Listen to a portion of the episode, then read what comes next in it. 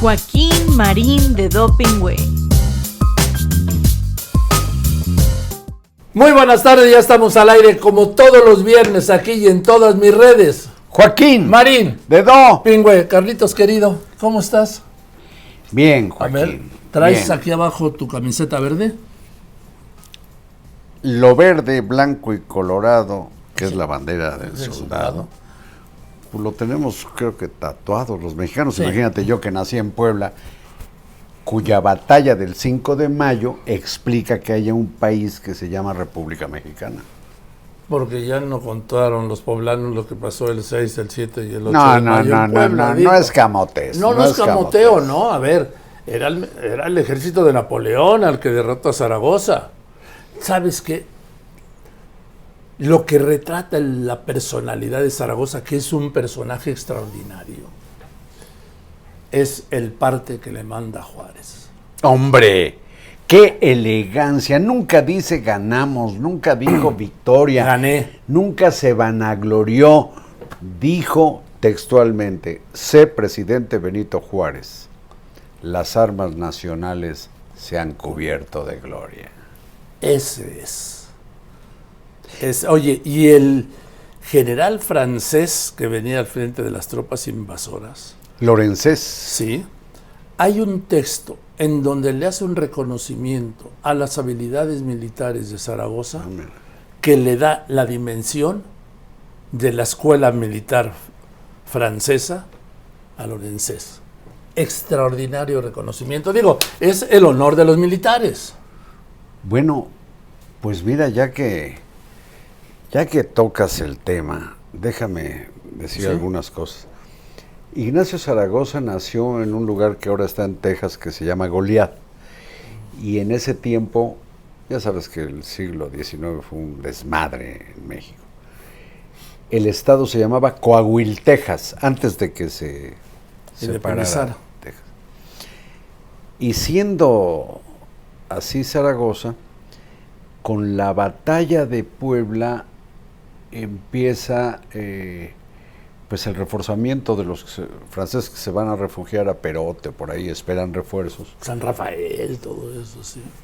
Y Zaragoza pues todavía pensaba en las guerras caballerosas que se llevaban a cabo en Europa, pero le llegó tarde la noticia de que ya los canijos europeos sabían que no se trataba de una pelea en el campo de batalla y ya tú ganaste, yo perdí o al revés, sino que se trataba de exterminar al enemigo. Entonces Zaragoza no los correteó, los dejó pertrecharse en Perote, llegan refuerzos y eso explica la llegada de Maximiliano y todo esto.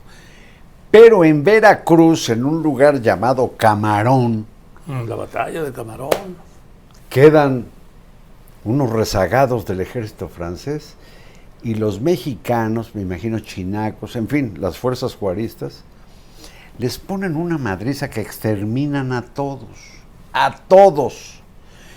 Y en honor de lo que para los franceses son sus víctimas en Camarón, bautizaron el país Camerún. Y pasan los años y un camarunés nacionalizado Suizo. suizo es quien le mete el gol a la selección de su país original. Bueno, ahora sí, Carlitos. ¿Me Bueno, ¿me, llevaste? que- bueno, te llevé de 1862 al Mundial de Fútbol. Me llevaste de un hecho histórico único de elegancia y orgullo militar, ¿sí?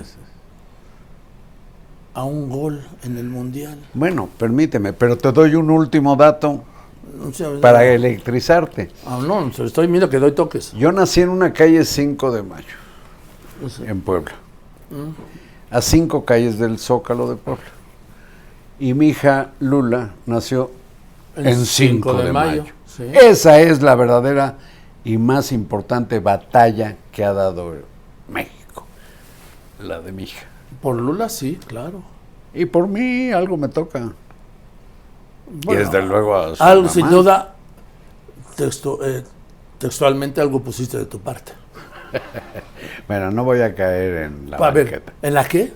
En la banqueta, en la acera. ¿Pero qué Tú tiene tienes eso? una cultura del arroyo. A ver, ¿qué le acabo de Que- decir? sí, pero, pero no te voy a Pues, dar pie para que empieces parte. con los dobles sentidos. ¿Cuál doble Es- sentido? Es obvio. No hay nada más exacto que eso. Es obvio. Pero oye, a propósito de mundial. Ah, sí, ah, yo quería decirme a propósito de Lula. Te mando un beso, mi Oye. reina. Te quiero mucho. Y a Leandro, mi hijo. Muchos a los dos. Este, a, propósito del mundial, creo que te voy a impresionar. ¿Me vas a apabullar? Como No, a impresionar. Ah, bueno. Que no abrumar para que no te enojes. Sí, ya no, no cité abrumar, ¿eh? Dije apabullar. Sí. Mira, hay mucha gente, ahí me llama la atención, celebrando ruidosamente la parada del penalti que hizo, la parada del balón que hizo, o sea, ven, el gol que evitó Ochoa en el penal. Ochoa Ah, eso. en Ah, el pues penal. tengo que irle traduciendo. Y yo digo, bueno, pues, pues Estamos este, en horario familiar. el señor Ochoa desde luego tiene sus méritos, pero pues él no tenía la responsabilidad en eso.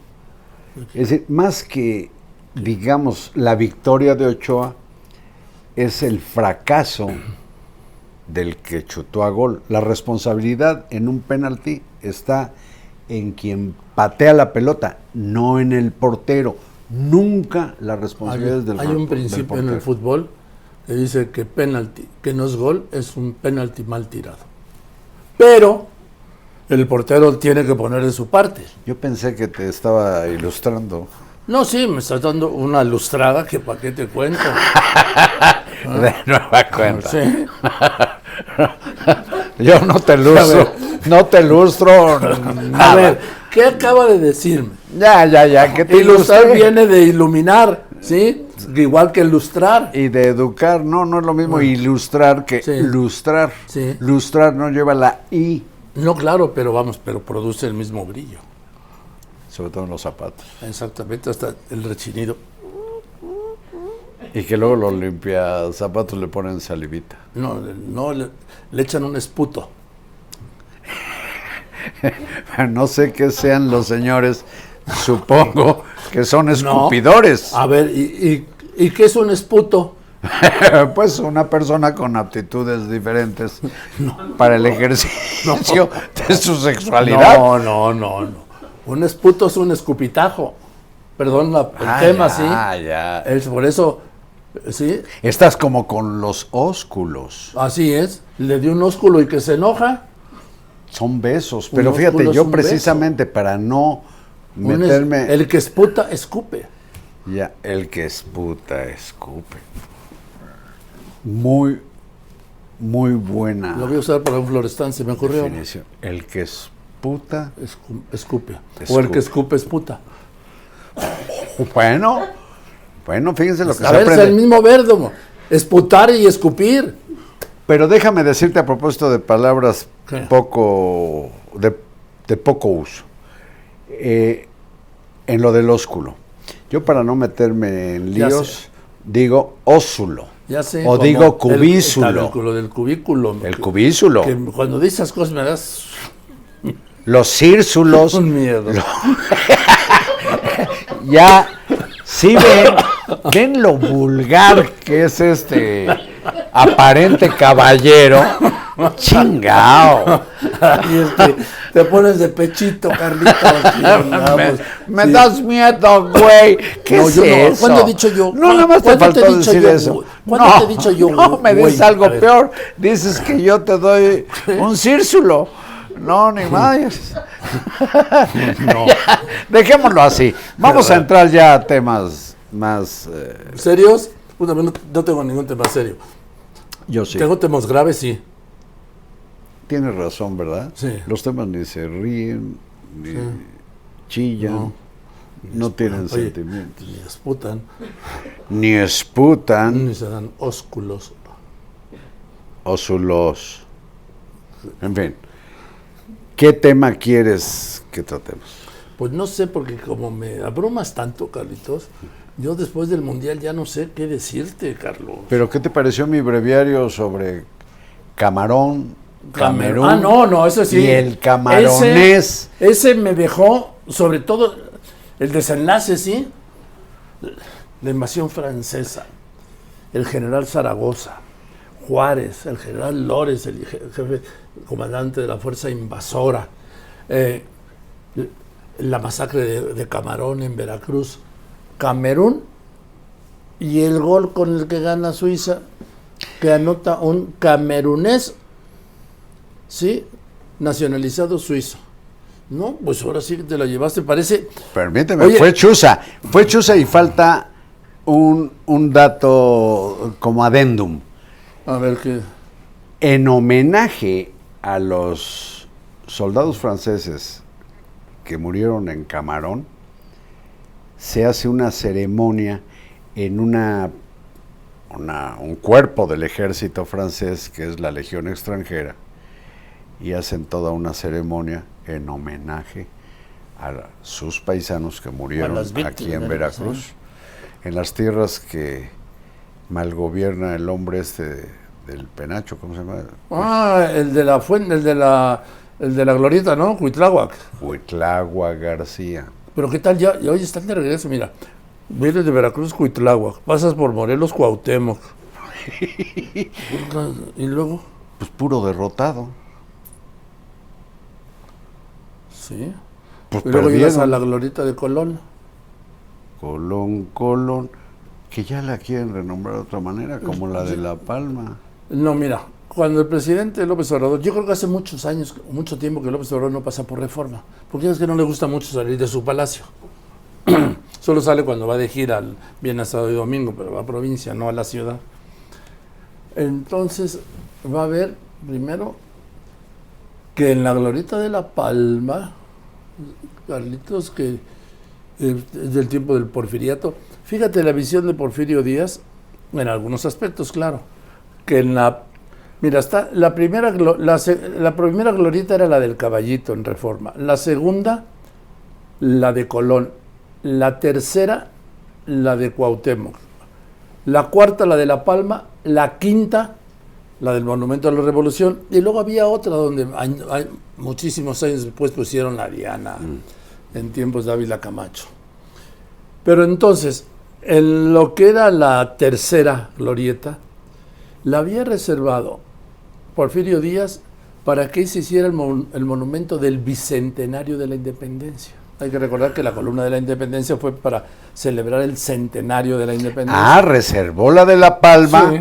para ¿Y un monumento del segundo centenario. sí, que le tocó a Felipe Calderón. Era visión de futuro. ¿sí? Y que fue un desastre, sí fue un fracaso, fue un caos, porque primero iban a hacer un arco, ¿te acuerdas? Del Que- arquitecto Ramírez Vázquez. Exactamente. Y luego hicieron esa paleta, ¿es cómo le llaman?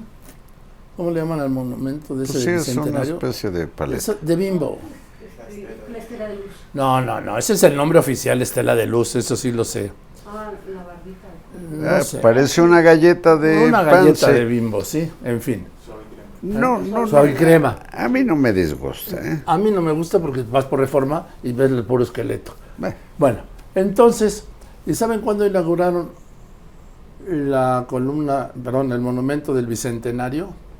Que era el 16 de septiembre de 2010, en enero de 2012. Que no, que Sí, no fue sabían. un desastre. Fue un desastre. Y yo alguna vez le comenté a alguien que tenía que ver con eso del gobierno de, del presidente Calderón, ¿y por qué no lo ponen en la glorita de La Palma? Y les conté la historia. Error quizá haber contado la historia que era una idea de don Porfirio. Bueno, pues ahí se quedó la glorita de La Palma hasta que llegó ese gobierno y se les muere.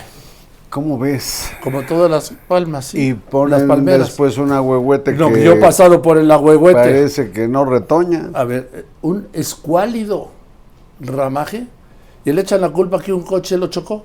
No, es- no, no chocó el coche, eh, no chocó el agüehuete, es mentira. Hicieron mal el trasplante del árbol. Pero Bueno, lo va a ver el presidente por primera vez.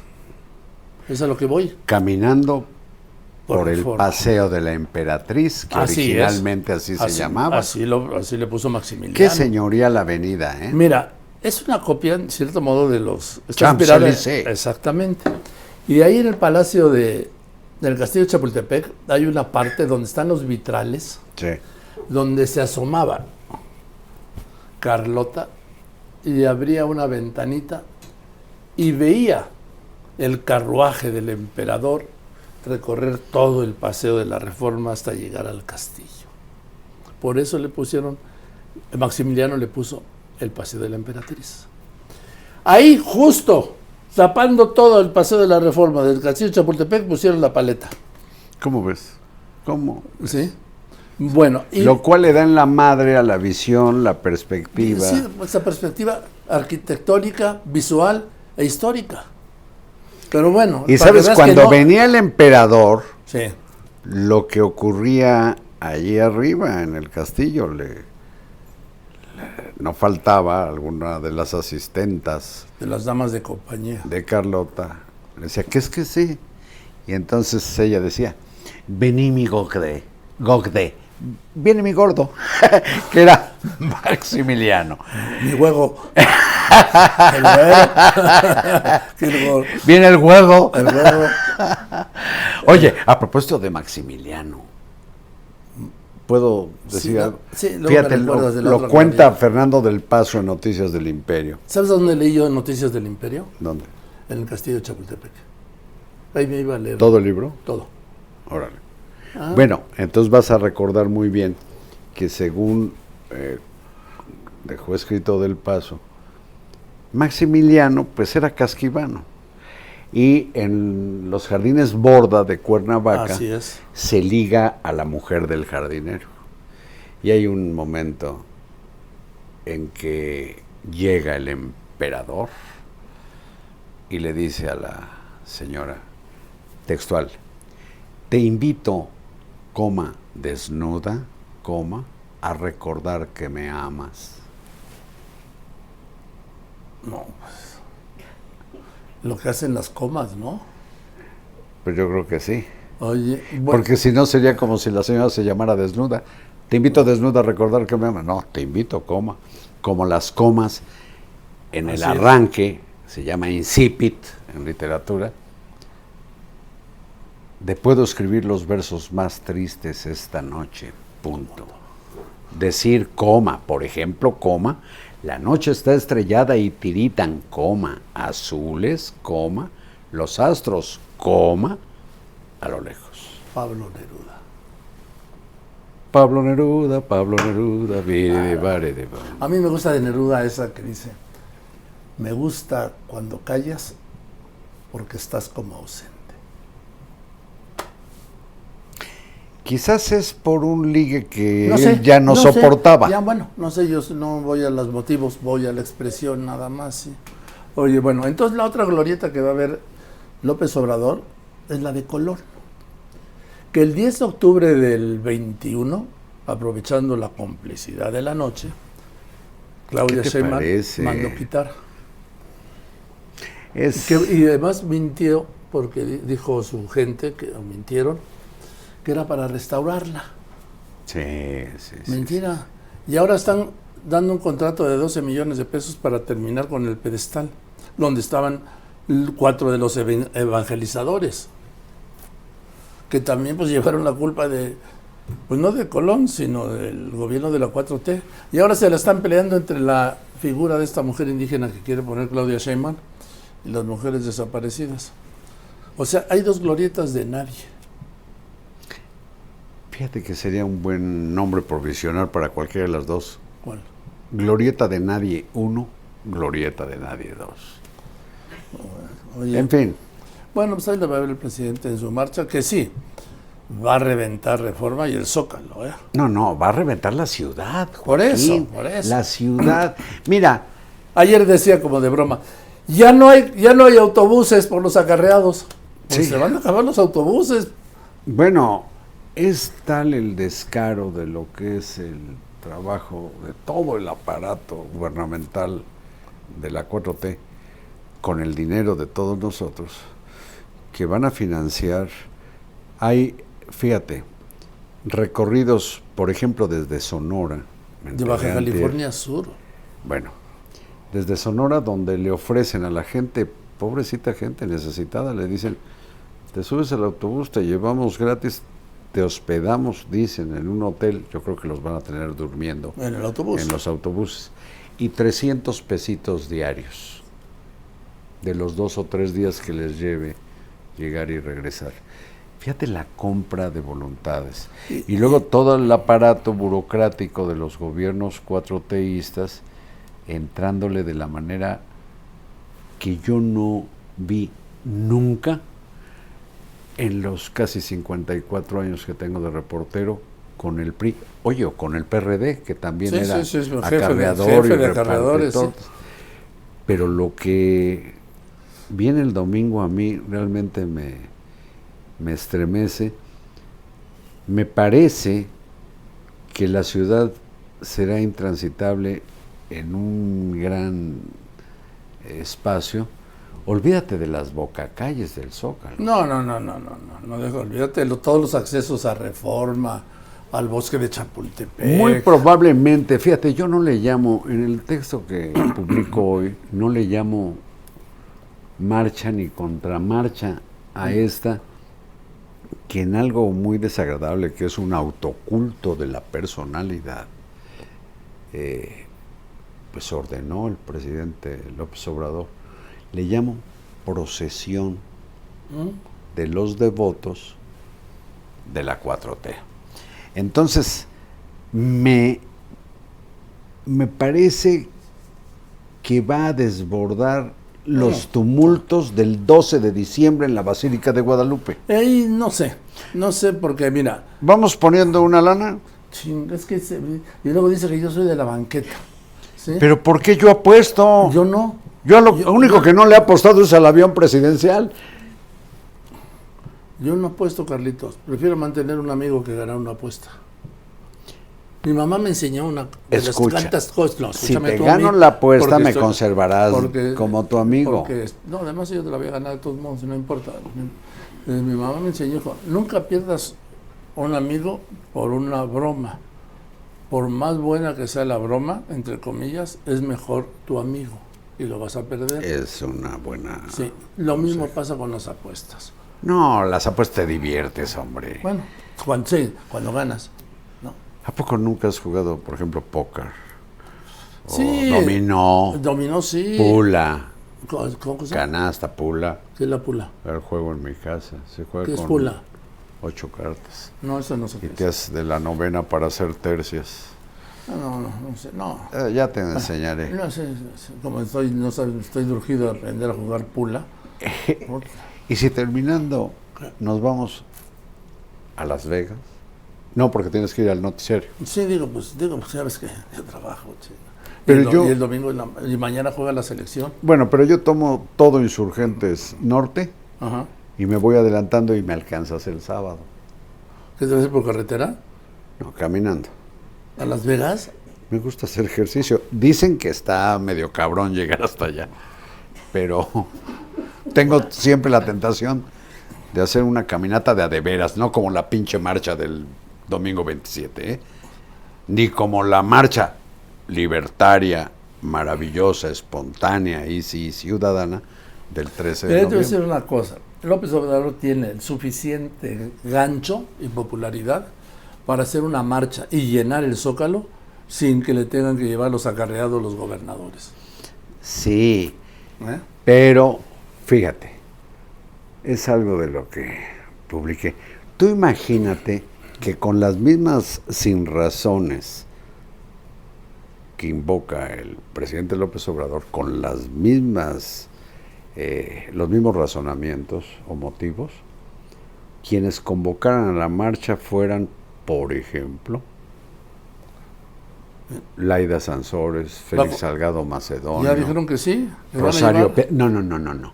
Que no hubiera tenido la iniciativa o no hubiera dado la orden el presidente de la República, sino que para lo mismo que va, que alegan que o, arguyen que será la marcha, la iniciativa hubiera surgido de alguno de estos que te digo, o de Rosario ah. Piedra. Rosario Piedra que le quiere cobrar al INE un fraude electoral de ah, hace 70 años. Y una masacre del 52. ¿Cómo ves?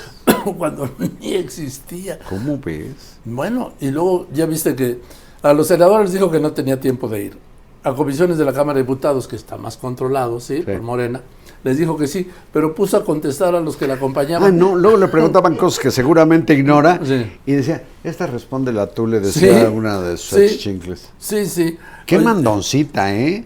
Bueno, a ver. Ella, que además ha pervertido el sentido de la Comisión Nacional de los Derechos Humanos. Fíjate, digo pervertido porque dice que la comisión está para defender al pueblo, lo cual es una mentira abismal. La Comisión de los Derechos Humanos y las comisiones estatales tienen como única función defender a los que no trabajamos para el gobierno o para ningún gobierno de las chingaderas cometidas por servidores públicos. que violan los derechos humanos de los mm, civiles, de Por la eso, sociedad. De, la sociedad que no está, que no, no está en el servicio público. Sí, a los del gobierno para eso está el Ministerio Público. Bueno, y para el pueblo, ¿qué crees? Pues que yo sepa, no hay propiamente ninguna instancia, a menos que se acepte que en términos generales el presidente de la República, un gobernador, un presidente municipal, pues están para interpretar y gobernar en buena onda al pueblo. Y por pueblo digo la sociedad entera. El, el pueblo es to- el pueblo es toda la población. Pero ¿qué te parece que la CNDH termina todos sus boletines, sus comunicados, incluido cuando le aplaudió a la militarización del sí, sí, país, este pone para defender al pueblo, lo pone como lema. Sí, bueno, Fíjate ver, la demagogia. a ver la demagogia O sea- la chatarrización, como dices tú, de una institución, la Comisión Nacional de los Derechos Humanos, al servicio del gobierno, al servicio del presidente. Se acabó. Oye, hablando de esto, eh, fíjate que entrevisté al doctor Julio Frenk. Gran, gran un- un Fregón. persona- Sí, rector, presidente Eh. de la Universidad de Miami. Así es, en la actualidad, con una carrera extraordinaria, dos, tres maestrías, dos doctorados, cirujano por la UNAM. Su especialidad es, digamos, el cuerpo social para cuestión de la salud pública. Bueno, pues lo que me dijo él fue que eh, la debacle en el servicio de salud pública, en las políticas de salud del gobierno de la 4T, ha provocado algo que no se veía desde la posrevolución, los años 20. A partir de entonces de la revolución ha ido aumentando lo que se llama la esperanza de vida. La esperanza de vida es un promedio de lo que vive una persona por país. Y también hay un promedio mundial, ¿no? Entonces, en aquellos tiempos de la revolución y por revolución, hasta los años, principios de los años 20, el promedio, la esperanza de vida promedio era de 30 años. Y ha ido creciendo a lo largo de los años, los años, los años, hasta llegar en el 2018 a 75 años el promedio de Pero esperanza ¿sabes de vida. la razón, si me permites? No, nomás termino. sí. Es, no, pues son los servicios públicos de salud Ah, y claro. el progreso de la ciencia. y, y la- y los programas de vacunación. Pero básicamente con los progresos de la ciencia, los servicios públicos, las políticas públicas de salud de los gobiernos. Pero pues llegó la 4T, desaparece el Seguro Popular que atendía pues a unos 40 millones de mexicanos que no tienen acceso a ninguna a ningún servicio de seguridad pública, ni al Seguro Social, ni al ISTE, ni a los servicios médicos militares, ni a los De petróleos. ni a los de Pemex. Sí. Y dijo López Obrador que era que funcionaba muy mal y entonces creó ese bodrio que se llama el INSABI. Que tú siempre criticas y con toda razón, es el Instituto Nacional. Sí, absurdamente llamado Instituto Nacional de Salud para el Bienestar. No inteligente, debe ser salud para el malestar. Por eso güey. hay que firmar todo bienestar como, como Salinas firmaba todo solidaridad. Pero es distinto. No la te hablo yo de la etiqueta. Ah, bueno. Todo tiene que ser solidaridad, aquí todo tiene que ser bienestar. Entonces, el- acuérdate, el programa En Solidaridad de Salinas, ahora sí es bienestar. Sí. Digo, nada más para... Sí, sí, sí. Ahora, eh, pues resulta que por primera vez El promedio el- de vida, decías. el- el- la esperanza de vida se ha reducido, Carlos.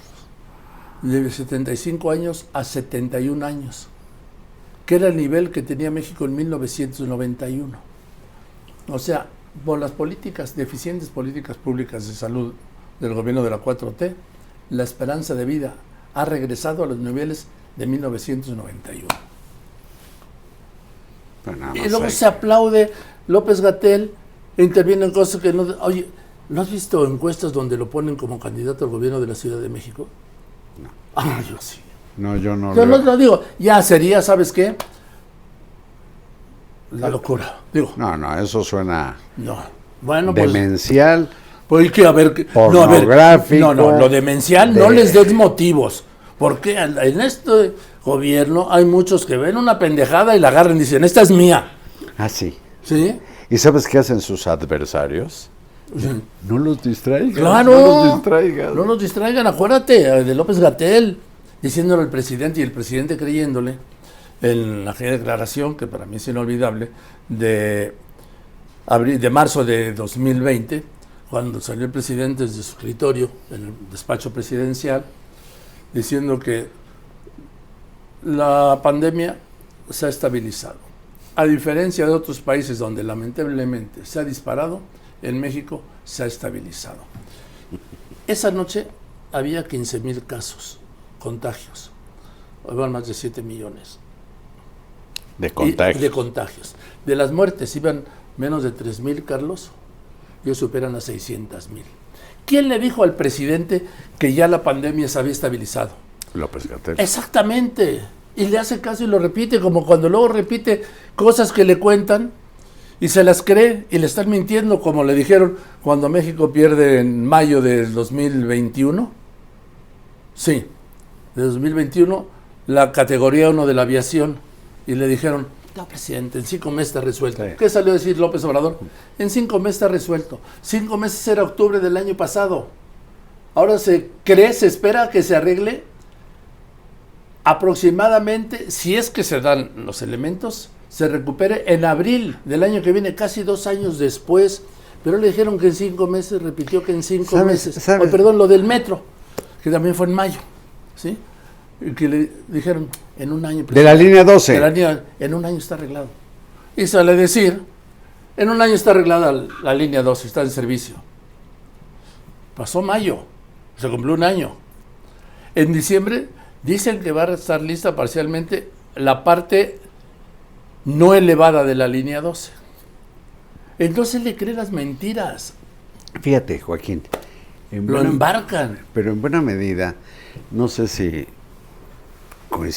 coincidas conmigo y te pido que no vayas a alburearme, pero este es el pues. gobierno, permíteme, el gobierno de la cuarta transformación es el gobierno del pásate la de esa. Así quieren componer las cosas.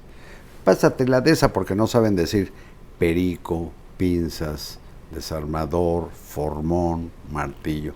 No, pásate la de esa la improvisación en todo. Eso. La improvisación. Y la incapacidad y la Que si el improvisado, el incapaz, el ineficiente es honrado, pasa. Si no tiene experiencia es lo de menos. A ver, pero aquí yo tengo un punto de hace muchos años. no es un deshonesto aquel que acepta un cargo para el que no sirve. Sí, claro, claro. No es, una expresión de deshonestidad. Intrínsecamente corrupto. Bueno, sí, esa es una corrupción intelectual. Por ejemplo, este el doctor, este el arqueólogo Ferrer, que es una buena persona además, ¿sí? El que, tiene esa cosa del INSABI. Que lo pone como director del Instituto Nacional de la Salud. Carlos, él no debía haber aceptado, es arqueólogo, es como si me ponen a mí de director médico del Seguro Social. Y fíjate, acaban... O de auditor superior de la federación. Digo... Fíjate, al contrario de lo que estamos hablando, se acaban de chingar a un hombre experimentado, mm. en donde la única razón que dio el presidente es, es que ya llevaba más de 20 años en el cargo. 30 años, sí, el director de la Senacica, ¿sí? Que se encarga que se encarga de ver Javier, Trujillo. que con la compra de alimentos no, o... No, eso se encarga, Carlos, de revisar, haz de cuenta que es el filtro sanitario de todos los alimentos que se importan en México. Bueno, bueno, pues por ahí más o menos iba yo. Sí. Entonces, Joaquín, en buen castellano, se chingan a un experto ¿Sí? en alimentos. Eh, ah, Y mira, yo recuerdo de un señor, un ingeniero, entiendo, que trabajó creo que 30 o más años en el gobierno de la Ciudad de México. 40 años. Tiene una avenida su- dedicada a él, Eduardo Molina, el ingeniero. que alguna vez tú me contaste que traía los planos de la red de agua, Agua. de la ciudad En la cabeza. cabeza. Bueno, era un experto y estuvo hasta que no pudo ya trabajar. Nadie se atrevió a correr, pues, era- a quien sabe. ¿Cómo voy a creer? Es de otra manera, pues lo que quieren hacer con el Instituto Nacional Electoral, que funcionando muy, muy aceptablemente se lo quieren chingar. O sea, parece que el chiste es chingar instituciones, chingar personas Lo que funciona. y, y aferrarse a la política del pásatela de esa, ay, de los ahorros. ¿Qué crees ¿Qué? que quieren ahorrar en el INE?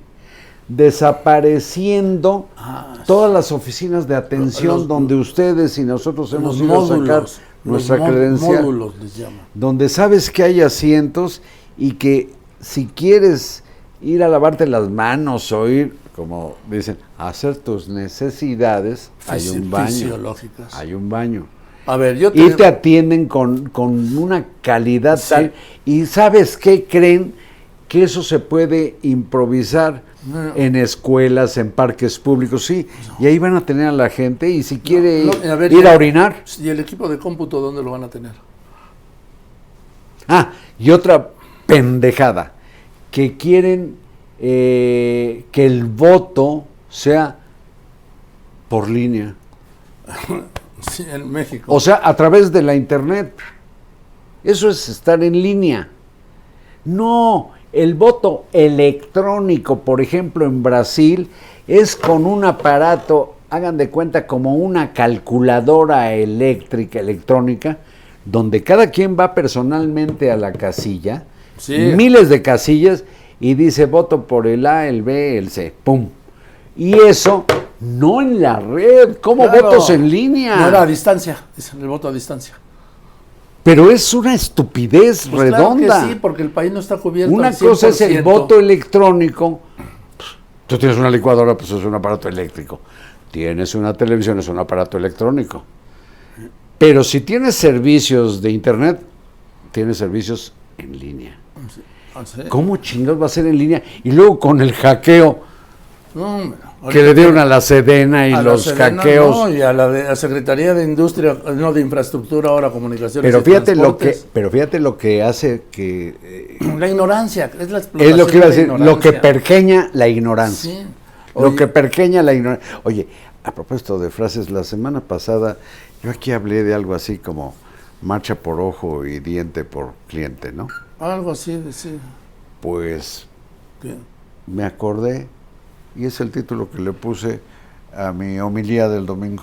No, es cierto, la que sale. Oh, la de esta hoy. mañana. Te la recomiendo. Sí, sí. Este, Yo te leí, Carlitos. Yo te leo en la mañana. Pero fíjate, el presidente que es tan dado a decir que no en su política de seguridad, que no es ojo por ojo y diente por diente, aquí fue marcha por contramarcha. ¡Ay, carajo! Oye, hablando ahora que hablas de los militares, tengo que, tenemos mencionar, ¡Qué desgracia! el caso no es una desgracia, Carlos, es una tragedia. ¿Sí? El caso del, del general, ¿sí? Es el primer general que asesinan. No recuerdo yo en gobiernos pasados, ¿sí? El general José Silvestre Ursúa. Exactamente, sí. Ursúa coman- Padilla. comandante de la Guardia Nacional en el estado de Zacatecas. Sí, pero general del ejército. ¿eh? General del Sí, ejército. vamos a darle primero su grado real. General del ejército. Asesinado por una banda criminal. Una barda criminal de esos que el, el presidente dice que él cuida porque tienen sus derechos humanos también. ¿Sí? ¿Qué dirán? Es, ¿Qué habrán dicho anoche y hoy? Las Fuerzas Armadas, los militares, sí. ¿Y qué dirá el comandante en jefe? Pues mira, anoche no había subido hasta las No, nueve el de la comandante noche, supremo Por de las. Fuerzas Armadas. que es el presidente de la República. Anoche hasta las 9 y ya después ya no vi. ¿Sí? No había subido ningún pésame. ¿Sí? Hoy lo dio por la mañana, pero vamos, estamos hablando de que hubo un enfrentamiento en donde participaba un general del ejército. Ve el nivel de cómo están las cosas en Zacatecas, ¿sí? Y en donde además lo matan a tiros. Murió heroicamente en el cumplimiento de su deber. Cayó Carlos. Además, Pero ya estamos hablando de un general del ejército. Está cabrón. Sí. Está y luego, cabrona la a ver, al día de hoy se superaron, Carlos, los 140 mil homicidios dolosos en lo que va del gobierno del presidente López Obrador. Te doy este dato. 140 mil. Sí. En Manzanillo eh, se cumplieron, celebraron con un pastel. Sí. Las mil reuniones de seguridad a las 6 de la mañana. Queremos cortas- pastel. ¡Pum, pum, pum! Pastel, pastel. ¡Cha, cha, cha, cha, cha! ¡Bum! Pastel. Queremos. Y además el. Manzanillo, sí, ahí, el colín. Qué Bueno. patético. Eh, son importantes, yo estoy de acuerdo en que tenga esas reuniones, sí. Pero lo que es, lo que estoy en desacuerdo, Carlos, es en que reiteren casi cotidianamente el éxito de su política contra la violencia. Ya no quiero hablarte de feminicidios ni desaparecidos, Carlos. Yo quiero hablarte de homicidios dolosos. Ya ni me digas. Quiero hablarte de zonas del país donde, aunque el gobierno diga que no, claro, tiene que decir que no, son dominadas por el crimen organizado. Desde el presidente municipal. Y además cubren, el crimen organizado cubre las funciones que debería cubrir el Estado. ¿A qué me refiero? En que gobiernan, Carlos, dominan a los presidentes municipales, en que dan seguridad, Cobran impuestos. Cobran impuestos a través de los derechos de piso, en que dan permisos de construcción. Ya ni me digas. Carlos. que autorizan contratos. Eso lo hace el crimen organizado en ciertas zonas del país donde no existe el Estado de Derecho, no existe, existe la fuerza del crimen organizado. Ahora, si se los dice, se ponen como locos, Carlos. Porque es que mentira, que conspiradores, que ya sabes, que chayoteros, conservadores, este, aspiracionistas, toda la retaíla de insultos. Insultos de los que, fíjate, por fortuna, ¿Qué? ya fallecido, insultos y descalificaciones de las que se salvó el enorme, el gran Pablo Milanés, Ah, que hasta el presidente López Obrador sí. le rindió tributo poniendo tres de sus interpretaciones, y el tiranuelo Díaz Canel, que en pleno bombardeo de Odessa y, Y de Kiev. no sé de qué, Kiev, en la Kiev, capital la capital de Ucrania, va Díaz Canel ahí a lamer suelas para que le siga ayudando Rusia a la destrozada economía cubana. Pero también Díaz Canel dijo que lamentaba la muerte de un genial, dicen, cantautor, que fue Pablo Milanés, quien desde 1991-92, yo lo escribí en esta semana, retomé dándole una entrevista a la radio televisión de, creo que de Valencia, en España, y queda clara su crítica a la dictadura Ah, claro. cubana Sí, claro, claro. como también la de su hija que conoces, Aide. conocemos bien, Aide, que son críticos, se salvaron de que los mandaran al panteón de los de los traidores o neoliberales o Sí, sí. tal. No los, no los satanizó el No, presidente. no, pues qué bueno. Me da gusto. Oye, ¿Qué? pero ya que dimos el brinco, nada más para terminar, a mí ¿Cuál me brinco hemos gustará dado? ¿Qué brinco? el brinco temático. Me gustará que ok. no pasemos por alto. Vamos a recordar lo que hizo el presidente de Chile de visita en México en el Senado de México. Ah, la sesión solemne, claro, habló ahí. Miren, para el lado ante, por ejemplo, la crisis que se está viviendo en Haití. No podemos mirar para el lado ante los presos políticos en Nicaragua. No podemos, no podemos mirar para el lado cuando en cualquier país, en cualquier país de nuestra América Latina, en cualquier país de nuestra América Latina se violan los derechos humanos. Y permítanme decírselo, porque acá yo no vengo a dictar cátedra. En nuestro país hace poco también sufrimos violaciones a los derechos humanos. Y sabemos que acá en México también la han sufrido de manera muy fuerte. Veo en sus, en sus pupitres, me alegro que no es un tema político, sino que veo que es totalmente transversal, nos faltan ellas. Me imagino que tiene que ver con los femicidios.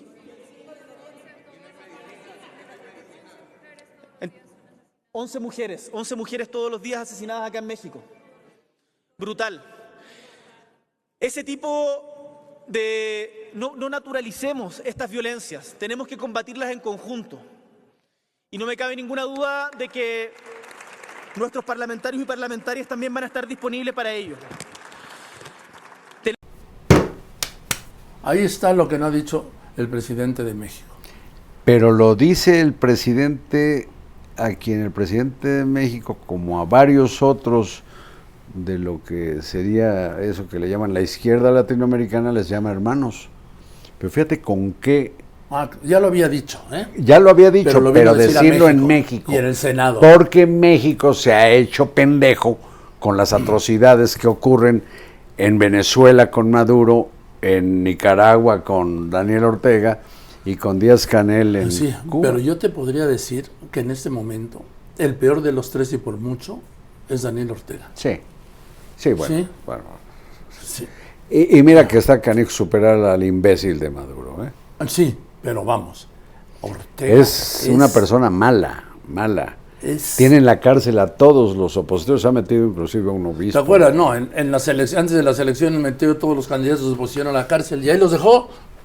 Sí, dijo, y gané, pues no había quien frente a él. No, pues él contó también los votos, los contó la señora, ya ves que también gobierna. Ese es como el que llega a una boda y va saliendo, van saliendo los casados y este cuate se los queda viendo, saca el revólver, ¡pum! Mata al novio y le dice, ¿por qué tan sola, chula? Así este cabrón de Ortega. Oye, no. ¿Por qué ganó? Pues porque no había quien le peleara a la No, presidencia. pero acabas de decir una cosa como broma que dramáticamente ocurrió en Sonora. Sí, ¿verdad? Con alguien que se equivocó de... No, después de dijeron que sabía. Fíjate, el atenuante del gobierno de Sonora es que no, no, no, no hay problema. Sí lo mató, pero se equivocó, iba a matar a otro. Sí. A otro que Salía- al parecer tiene ligas con la delincuencia. ¿Y por qué no ha ido ese gobierno por el supuesto delincuente que sobrevivió? Por el supuesto delincuente y por el asesino. Porque, por ejemplo, eh, es- les cuento rápidamente, el día que se casa sale de la iglesia con la novia y los amigos, llegan y lo matan en la- ahí, en, en- en los escalones de la iglesia, delante de todos. Y se van. Es como el caso del asesinato de los jesuitas, ¿sí? El Oye. Jo- Joaquín y Javier y de Pedro el Guía, ahí en ¿Y Cerocagüe. te acuerdas la movilización Sí. y vamos a, a- por ellos? Esta semana se cumplieron cinco meses del triple homicidio y no han podido detener al asesino. Y dijeron que vamos toda la fuerza del Estado a la Tarahumara. Eso es Pues procuración de justicia expedita. Qué pinche papelazo. ¿no? Y, y sigue en la impunidad. Bueno, te digo otro caso. Digo, puedo decir muchos, el de los fusilados allá en Guanajuato, ¿te acuerdas? Puedo decir de el San Miguel Totolapan en, en Guerrero. En la Ciudad de México que dos hermanas se caigan al Ah. drenaje porque no había alcantarilla y dónde está la pinche alcaldía y los inspectores de la alcaldía y la gente que debió de protección civil supervisar toda la ciudad y todas las alcaldías No. viendo No, pues, dónde no pero hay la- pero el argumento, ¿ya viste cuál fue el de o la tapaderas. excluyente de responsabilidad? Es que se la roban. Sí. Ah, Ah, chingado. Bueno, pues te decía, en San Miguel Totolapan tuvieron que poner, nombrar a fuerza a un presidente municipal, nadie quería.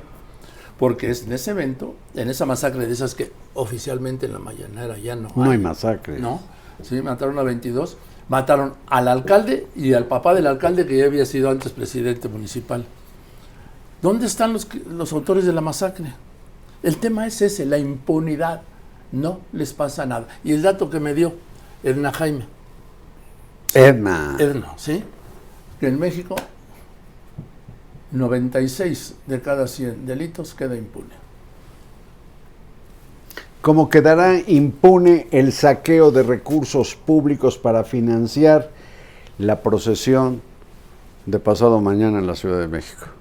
Procesión que yo creo que va a dejar pequeñas las que se hacen a la Basílica de Guadalupe. Eso dices tú, yo creo que no hay punto de comparación, porque allí en la basílica, en el mausoleo carreado, los mueve una, Ahí, una no, fe los mueve- no, hablo de, ¿sí? de número de personas, ¿eh? Ya sé, a la Basílica van motivados por la fe. Sí. No, aquí van en buena medida por la necesidad, no perder la chamba o no perder el, la- el centaveo Sí, de los apoyos. muchos no irán, a muchos los llevarán. En fin. En fin. Joaquín, Marín, dedo. pingüe, ¿sabes qué? Me abrumas, Carlitos. Salúdame, ¿no? Eso. Pero esta vez positivamente. Sí, pero he notado también que me agotas, Carlos. Pues si te agoto, yo creo que será porque no desayunaste. Vámonos a comer, ¿no? Sí, no, sí, sí, por supuesto. Te espero a que termines tu No, noticiario. ve, ve empezando tú.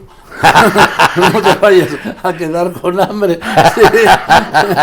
Bueno, botaneo mientras tanto. Sí. Pero ahí caes después de las tres y media, ¿sale? sí, sí, sin dudas. Joaquín, Marín, dedo. Pingüe, Carlitos querido. Nos vemos el viernes en este palco a todo dar, ¿sí? Y le recuerdo que este capítulo lo puede ver usted a la hora que guste, así se dice, ¿no? A la hora que usted quiera, pues, en cualquiera de mis redes, completo a todo dar, no tiene ningún costo como otras cosas, ¿sí? Y que si en el improbable caso de que caiga usted en un embotellamiento en esta Ciudad de México, donde no los hay, ¿sí? Puede poner Spotify y lo acompañamos. En fin, nos vamos y muchísimas gracias, Carlos. Joaquín, Marín. ¿Qué es- Ay, Carlitos. ahora sí me agoté.